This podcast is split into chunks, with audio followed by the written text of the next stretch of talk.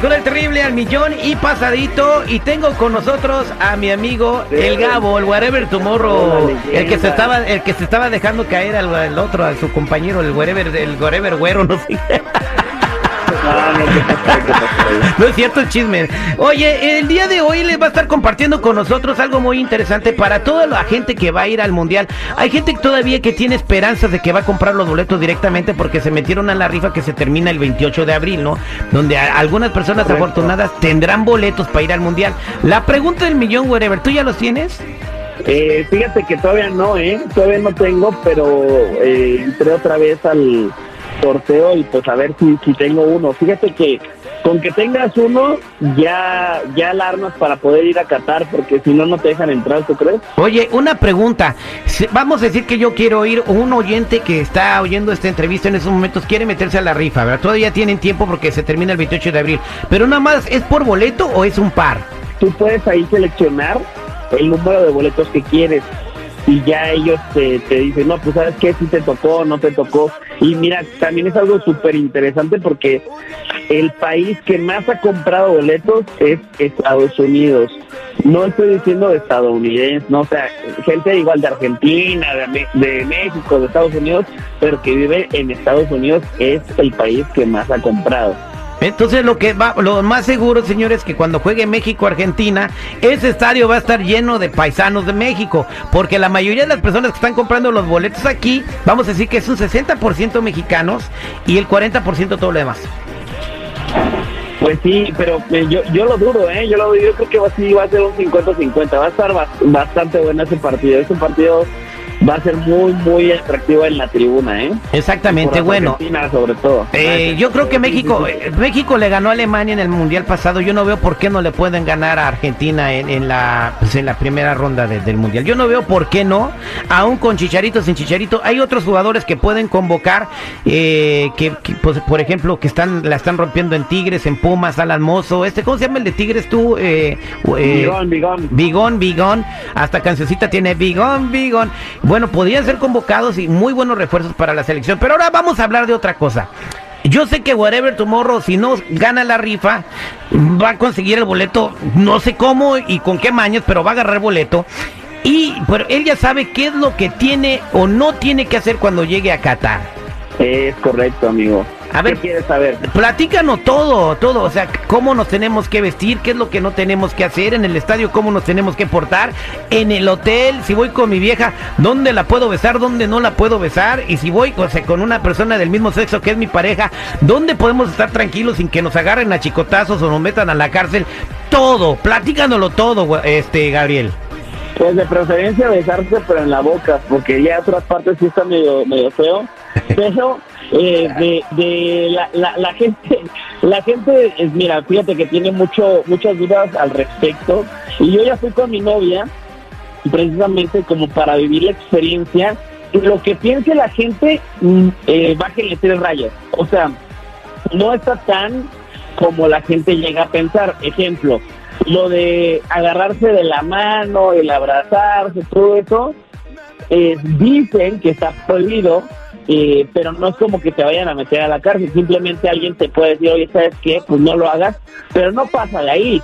Y de hecho, vimos mucha gente que estaban agarrados de la mano, que estaban abrazados y nadie les dijo nada. Lo de las vestimentas, sí se puede usar lo que tú quieras, en las zonas como turísticas, vaya. Pero ya si te vas a lugares como más, eh, no sé, como eh, clásicos, como donde hay más eh, gente de la región, ahí sí te llega a decir, ¿sabes qué? Pues no te puedes ir así, eh, mejor una no te, no te vayas a O sea, en donde van a ser las áreas turísticas va a poder ir tu morra con un chorcito, este, disfrutar del calor porque va a estar haciendo mucho calor y no va a haber tanta bronca, pero si te vas a querer a, hacer una oración ahí donde ellos tienen sus, ah, sus cultos religiosos, tienes que ir como ellos van, ¿no? Oye, pero no, no, no va a ser tanto calor, ¿eh? No hace tanto calor. O sea, ahorita en la Ciudad de México hace mucho más calor que ahorita allá en, en, Qatar. Ok, entonces, ¿qué pasa? Vamos a decir que, que, que vas tú con tu novio, wherever, y le das un beso en la boca en el estadio. ¿Qué te pasaría ahí? Eh, ¿con, ¿Con mi novia o con mi novio? Con tu nuevo superior que, bueno, o tu amigo lleva a su novio y se dan un beso en la boca en el estadio.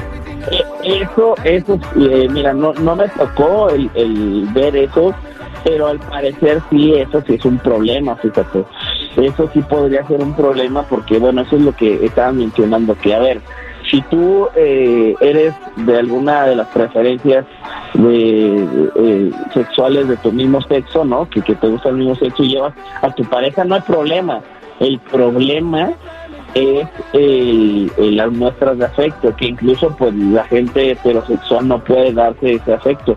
Pero a, a mí sí me queda la duda, ¿no? Pues qué va a pasar si alguien se atreve a hacer eso, pero bueno, pues ya veremos qué sucede, amigo. Yo Vamos tú y yo y nos agarramos a besos y a ver qué pasa, güey. creo- Pues Hagan el experimento, a lo mejor se hacen virales. sí, güey, No hay imagínate. que temer, no hay que temer, amigo, hay que- no hay que temer, hay Claro. que intentarlo a ver qué sucede. Oye, pues qué padre, este Gabriel, que nos estás trayendo toda esta información. ¿Algo más que, que tengamos que saber antes de ir a Qatar? Uy, ¿sabes qué? Eh, a ver, todavía no dicen bien cuánto va a costar y dónde van, van a, vas a poder comprar. Pues todo el tema del alcohol, que a ver, eh, yo soy un aficionado, pero durísimo del fútbol, ¿no? A mí me encanta el fútbol.